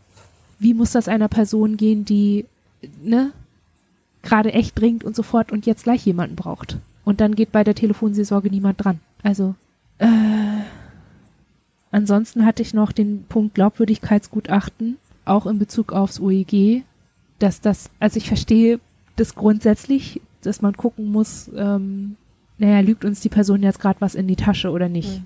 Also. Das grundsätzlich, es gibt Leute, die das machen oder es gibt auch Leute, die ein anderes Problem haben, als zu Opfern geworden zu sein. Ja, dennoch finden die haben wir ein Leiden. Beispiel mhm. Soll ich das erst noch zu Ende machen oder wollt ihr? Nee, macht zu Ende. Das schon. Ähm, also in Anerkennung dessen, dass es Menschen gibt, die nicht die Wahrheit sagen oder die zu ihrem Vorteil Aussagen wollen oder Aussagen treffen, die nicht stimmen, kann ich nachvollziehen, dass man das prüfen will und dann auch einen Psychologen ranholt, der sich diesen Fall anguckt. Aber bitte diesen Fall und nicht diese Person. Und eine Idee ist, das hatte eben, das, das war so ein Ding, von dem wir mal gehört haben, eine dieser OEG-Legenden ist, dass es schon mal jemand geschafft hat, dem äh, Versorgungsamt darzulegen, hallo, diese Person hat eine Diagnose und die hat sie mehrfach abgesichert, ne, ne, ne, ne, ne, aufgrund von Gewalt im frühen Kindesalter. Diese Diagnose kann sie nur erhalten, wenn da wirklich was Krasses passiert ist, und zwar über einen längeren Zeitraum. Da muss also Gewalt passiert sein. Sie muss also zum Opfer geworden sein. Das heißt, so eine, eine Kausalität herzustellen über die Diagnose sollte etwas sein, was meiner Meinung nach in das reformierte OEG mit reingehört. Mhm. War das ein bisschen mit abdeckend, was ihr sagen wolltet? Ähm, also beim Glaubwürdigkeitsgutachten müssen wir eine ganze Menge sagen, das können wir so auch nicht stehen lassen. Ja. Wir finden, dass der Begriff Glaubwürdigkeitsgutachten sowas von abgeschafft ja. gehört. Dass eine Begutachtung im Rahmen eines Gerichtsverfahrens äh, für notwendig erachtet wird, das finden wir noch okay, nachvollziehbar. Ähm, ja, vor Gericht, ne? Ähm, ja, OEG-Verfahren sind sehr, sehr lang. Der Gerichtstermin äh, findet zu einem Zeitpunkt statt, da hat im OEG schon eine Menge stattgefunden. Auch Begutachtung hat teilweise schon vorher stattgefunden. Ähm, wir finden, das gehört abgeschafft. Also als Glaubwürdigkeitsgutachten. Dieser Punkt, dass es Leute gibt, die sich teilweise vielleicht sogar unter Vortäuschung falscher Tatsachen versuchen, einen OEG-Antrag zu stellen, das mag es geben und dass das überprüft werden muss, das ist auch völlig richtig. Ich finde aber grundsätzlich wird dieser Punkt, diese minimale Möglichkeit, dass das vielleicht äh, mhm. äh, einer von mehreren hundert Fällen ist, einfach nicht dem mhm. gerecht, wie viele Menschen wir selber kennen, der im OEG ja. abgelehnt wurde, zurückgezogen wurde oder die schlicht und ergreifend irgendwann abgebrochen haben. Aus Angst vor Begutachtung, aus Erfahrung aus Begutachtung und aus Ergebnissen von solchen Begutachtungen. Deswegen ist das für uns mhm. so ein mhm. Punkt, der, weil auch für uns hat das Gutachten eine große Rolle gespielt bei der Entscheidung, nach über acht Jahren uns aus dem Gerichtsverfahren zu verabschieden und das für uns ad acta zu legen, was weitreichende Folgen hat. Also wir reden hier von mhm. vielen Jahren Lebenszeit, die wir mit dem OEG verbracht haben, so wie wir viele Jahre Lebenszeit mit unserem Opfer geworden sein verbringen mussten und eine Entscheidung dagegen, weil wir uns selbst schützen mussten, wieder mal, so wie wir uns vor Tätern mhm. schützen mussten. Deswegen sind wir mhm. da auch relativ klar, dass wir finden, das gehört abgeschafft und es gehört auch, also da haben wir also einfach auch einen anderen Blick. Ähm, ich mhm. finde, was wir noch ergänzen würden, und das passt da dann so ein Stück weit also dazu. ist so eine, das ist ja eh auch dieser Punkt, ne, diese Pauschale, ja, da müssen wir erst mal gucken. Obwohl es im, äh, obwohl es gibt ja Zahlen dazu, das können wir auch verlinken, wie viele Falschbeschuldigungen oder ne, ja, äh, ähm, TM es wirklich gibt. Ja, also das ist ein Bereich, den würden wir tatsächlich gerne sehr, sehr klein halten, weil ich glaube, viele haben die mhm. Annahme und das finden wir, da muss man sehr fein sein und sehr, also da sind wir auch sehr vehement, weil wir selber und viele andere sich, glaube ich, viel zu oft die Frage stellen, ob sie berechtigt sind, sich als Opfer mhm. zu sehen. Und ich finde ja. da, uns, also unser Fokus immer da liegt zu sagen, ja, auf jeden Fall weil kein Opfer hat irgendwie. Aber gut, was wir gerne noch ergänzen würden, wir würden, ähm, und das entspricht dem so ein bisschen, ich finde, der unendliche Kampf von Opfern und Betroffenen um Hilfeleistung, Unterstützung, Begleitung ihrer durch Gewaltfolgen geprägten Alltagsgestaltung und Lebensgestaltung sollte einfach tatsächlich geändert und abgeschafft werden. Ich finde, es muss ein Unterstützungssystem entstehen, das sicherlich auch prüft, ob das an der Stelle die richtige, passende, weil entsprechende Unterstützung ist. Und ich sage da sehr bewusst nicht berechtigt, sondern entsprechende. Mhm. Weil wenn jemand Opfer war, dann gibt es eine dementsprechende Unterstützung und nicht eine berechtigt mhm. Opfer. Also ne, wir wollen die Begriffe da so ein bisschen sortieren. Mhm. Ähm, und da geht das auch hin. Ne? Wenn ich, wenn ich irgendwo hingehe, eigentlich wäre es ideal gäbe es eben die Möglichkeit, irgendwo hinzugehen, seine Geschichte zu erzählen und von diesem Punkt aus unglaublich viel Begleitung und Unterstützung an den Punkten zu kriegen, an denen die notwendig ist. Und von dort aus zu gucken, welche, welche Möglichkeiten gibt es. Gibt es ein OEG? Gibt, ist es OEG eine Möglichkeit? Gibt es eine soziale Komponente, wo es Unterstützung braucht? Braucht es eine therapeutische Hilfe? Braucht es medizinische Unterstützung? Und das wird dann von dort aus für diese Person mit dieser Person zusammen organisiert. Ne? Mhm. Also ein, eine völlig, also einfach ein Unterstützungssystem und nicht ein Glaubwürdigkeitssystem. Mhm. Und ein äh, mhm. eventuell bekommen sie es, also ne, ich finde, das gesamte System um die Betroffenen herum sollte geändert werden. Was wir, und es mhm. gehört da letztlich mit rein, immer als Forderung haben, ist, dass das Subsidiaritätsprinzip in diesen Fällen abgeschafft wird. Also dass da eine Neubewertung und eine, also einfach die Möglichkeit besteht, dass Opfer sich von ihren Familien unabhängig machen können und nicht ähm, dort weiter äh, aufgrund von Sozialleistungen in sozialen Kontexten bleiben, wo sie weiter Opfer werden oder als Opfer Nachteile in Kauf nehmen müssen, um sich selbst zu schützen. Mhm. Ähm, und was wir so ein bisschen, das ist jetzt nochmal so ein ganz anderer Ton, glaube ich, aber wir würden gerne, und das ist ein ganz leiser Anspruch, weil das zu diesem lauten und, und fordernden von Ansprüchen und diesen ne, nicht passt, es ist eigentlich fast eher so ein, so ein Wunsch, aber wir, wir würden es gern an der Stelle mit nennen, dass halt jeder und jeder, der an der Stelle zuhört und weiß, mich betrifft das alles, so ein Stückchen es wagt, sich aufzurichten und zu sagen, ja, ich, ich, ich, ich darf das alles, ich darf das alles anhören und ich darf das alles fühlen und ich darf da Impulse haben und ich darf dem nachgehen und ich darf das für mich verwenden. Das, worüber wir heute geredet haben, das, was sich daraus vielleicht an Gedanken ergibt und, ähm, und dass alle anderen, die an der Stelle zuhören und vielleicht nicht selbst betroffen sind, das eine oder andere Mal versuchen, den Beschämungsmoment aus diesen Begegnungen herauszunehmen für sich und für denjenigen, mit dem sie da dann in den Kontakt kommen. Weil ich glaube, dass das sind die beiden kleinen Sachen, die die beiden, die Menschen an der Stelle miteinander tun könnten, die ganz klein sind, aber die sehr viel bewirken könnten. Das war unser Schlusswort. Jetzt ihr. Ja, unser Schlusswort wäre, sich zu fragen, wofür man das will. Letztlich wollen das die meisten Menschen, um sich dem Leben danach zu widmen, um zu leben. Und zwar kein Leben mit, ja, äh, Nachteilen, die ihnen entstehen, weil ihnen schon ganz viele Nachteile passiert, also Nachteiliges passiert ist. Es geht darum, ein schönes Leben zu haben oder eins, das zumindest selbstbestimmt ist. Also, selbst wenn es nicht schön wird, ist es doch gut, wenn es schön selbstbestimmt ist. Und das einzufordern, finde ich, das ist ein, ein Grundrecht. Wir haben jetzt Gut. viel geredet. Das waren, glaube ich, viele Diskurse. Ich weiß nicht, ob wir noch bei unserem, wir sind noch bei unserem ursprünglichen Thema. Wir müssen uns über die Überschrift ja. Gedanken machen. Mein Vorschlag ja. ist, was wollen die Betroffenen eigentlich? Ich finde das eine, finde das eine gute Überschrift. ähm, ähm, ich habe noch äh, ein bisschen Hausmeisterei. Ja, dann hausmeistere mal. Erstens. Wir Rosenblätter möchten alle unsere Projekte, darunter auch das Podcast Viele sein, unter einem eigenen Dach haben. Das bedeutet, wir möchten die kostenlosen WordPress-Blogs nicht mehr benutzen und auch Viele sein nicht mehr bei Soundcloud hochladen, sondern auf einem angemieteten Server. Da wir das so umfänglich noch nie gemacht haben, würden wir uns freuen, wenn sich HörerInnen bei uns melden würden, die das schon mal gemacht haben oder vielleicht sogar beruflich machen und die Kapazitäten freimachen könnten, uns da über ein Wochenende oder je nachdem, wie lange das braucht, bei der Umsetzung zu unterstützen. Hintergrund ist die Notwendigkeit, einmal mehr anfallende Kosten zu reduzieren. Zweitens, die Dezemberausgabe von Viele Sein soll wieder eine sein, in der wir uns dem Jahresabschluss und dem Neujahresbeginn widmen.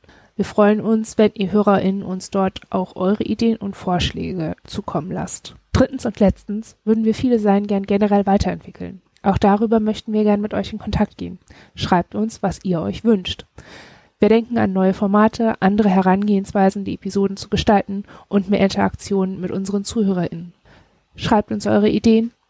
Wir danken. Das war die Hausmeisterei? Das war die Hausmeisterei. Okay. Ähm, dann danke fürs Miteinander diskutieren. Danke gleichfalls. Ähm, bis zum nächsten Mal. Bis zum nächsten Mal. Tschüss. Tschüss.